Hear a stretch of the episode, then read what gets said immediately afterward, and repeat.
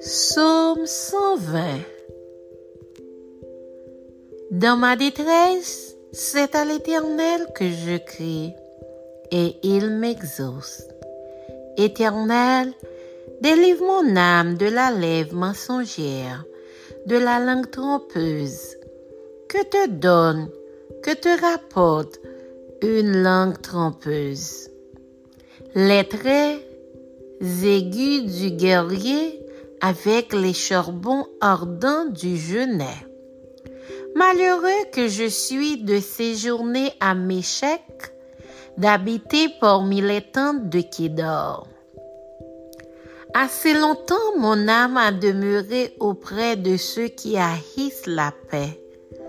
Je suis pour la paix, mais dès que je parle, ils sont pour la guerre.